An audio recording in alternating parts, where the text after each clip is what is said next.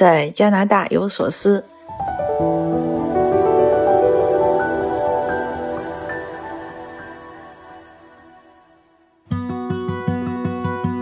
大家好，我是王丽，开始这次的在加拿大有所思。今天呢，也是从一个国际关系问题谈起，来谈谈加拿大的一些社会现象。前一段呢。加拿大和印度基本上出现了一个很严重的外交危机，就是有点像断交的感觉了。这个特鲁多刚从印度开完什么国际峰会回来以后呢，突然就宣布说印度呢派人谋杀了加拿大的一个公民，这是坚决不允许的。嗯，原话基本上就是说一个外国政府派人在加拿大的土地上杀了一个加拿大人，这是不能忍受的。但是这个事儿呢？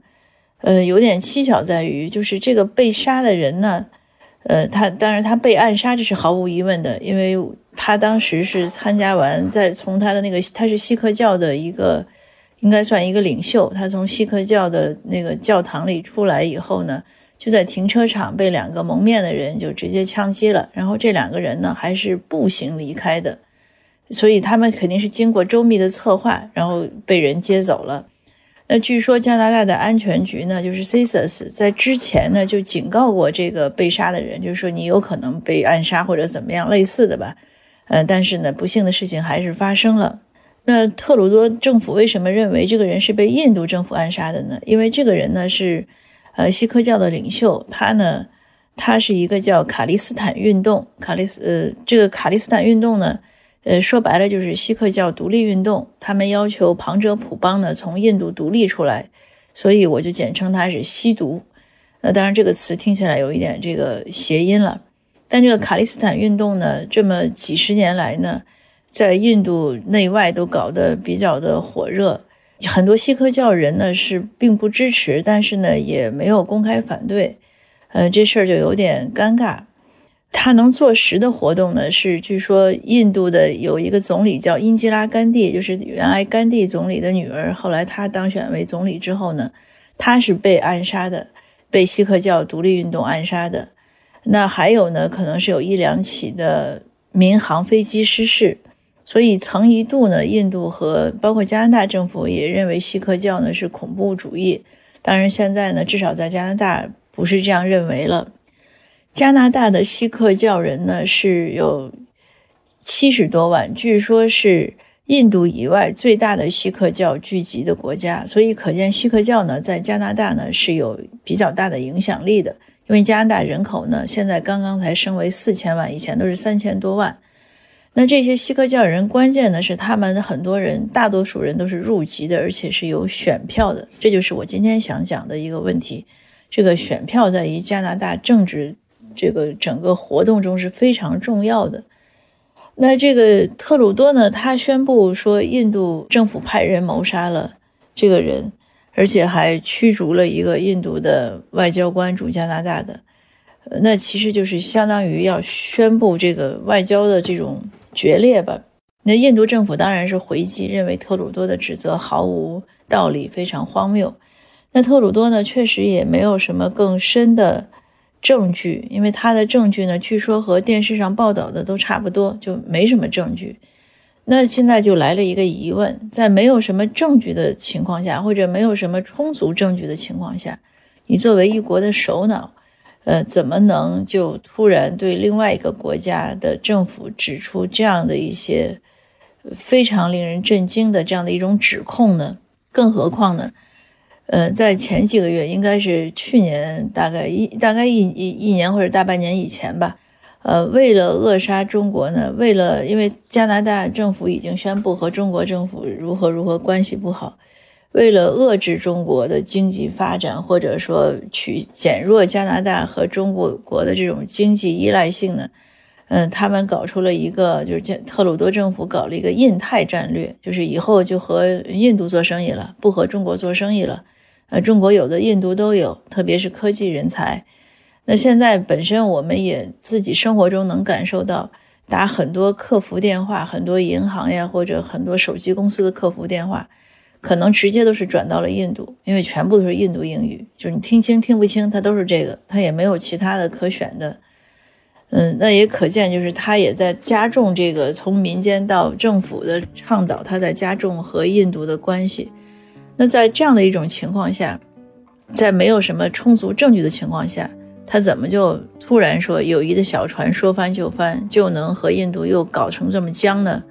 这是一般人可能都理解不了的，因为从咱尤其是，呃，中国或者华夏文化的这种理解下，一般都是以和为贵嘛。你就是有点什么，咱们也得慢慢谈，怎么能说翻脸就翻脸呢？而且还是两国关系，还是你刚跟我说要跟我好，不跟他好了，现在你突然又不跟我好了，但是也没跟他好，这个这个关系听起来就有点就是挺烧脑的。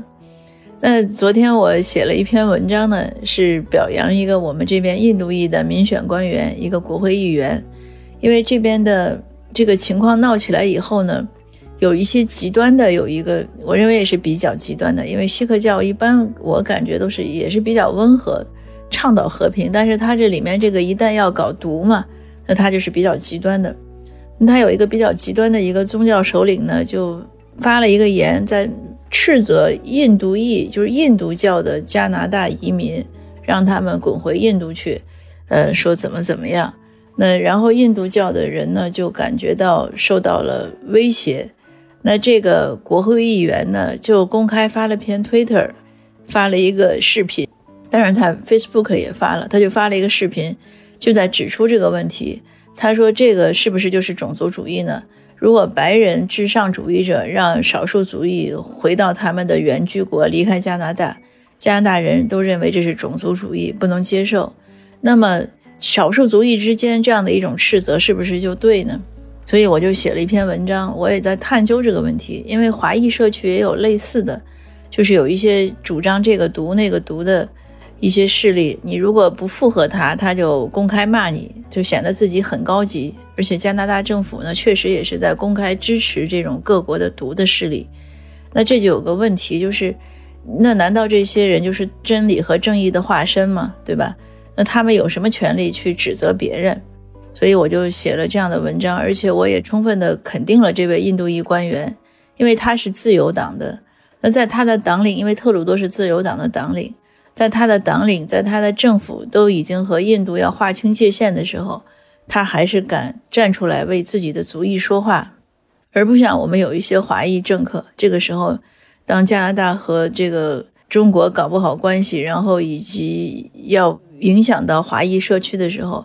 我们有一些华裔政客是不敢吭声的，生怕自己一吭声就被抹黑或者抹红。那这个印度裔官员的这种智慧和胆量都是值得学习。那我昨天写了这篇文章呢，有读者就问我这个问题，说：那为什么特鲁多就要跟印度搞这个事情？呃，这个呢也是一些人的分析，因为现在特鲁多政府呢是少数政府。他虽然是少数政府，但是他在所有的政党中，他当时拿的票是最多的，所以他就当选。但是当选之后呢，他其实非常不稳定，因为只要他提出任何财务预算的议案，那如果反对党一否定，然后如果反对党就是反对的力量吧，因为他不止一个反对党，他反对的力量如果联合起来超过半数否定他。那他就要下台，就要立即结束这一届政府，一立即要 call election，就是立即要宣布大选。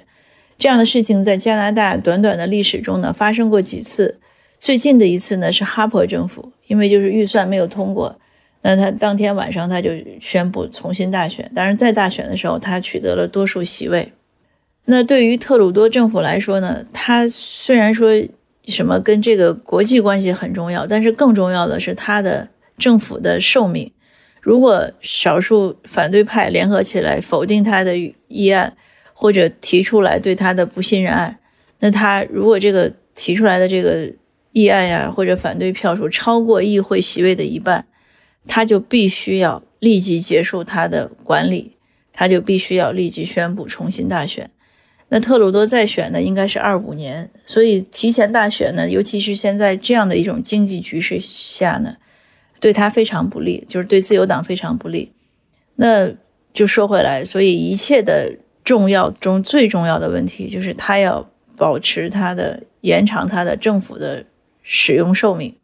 那在这样的情况下呢，呃，怎么样能不提前大选？怎么样能争得其他少数党的支持，是最重要的，要重要于任何他的政策啊、法案呀关系。这个我说的可能有点冗长，但总之就是选票最重要，支持最重要。那这个里面有一个重要的力量是什么呢？就是我们现在有一个，我们因为加拿大有自由党、保守党、绿党、呃魁人党，还有 NDP 这五大政党呢，在议会中拥有席位，所以呢，都被认为是联邦级的重要的政党。当然，一共联邦级的政党可能有一百来个，但是你没有席位呢，它你就不能算数。那这五大重要政党中呢，有一个叫 NDP 的，嗯，其实它全名翻译过来是，呃，新民主党。它主要是六十年代呢产生于工会，呃，工会支持它，后来它成立了政党。这两年呢发展的欣欣向荣。新民主党的党领呢叫臧勉臣，他的中文名字是臧勉臣，他应该是锡克教的，而且据说呢他是支持这个卡利斯坦运动，就是这个吸毒运动，所以呢他据说呢是被印度政府禁止入境的。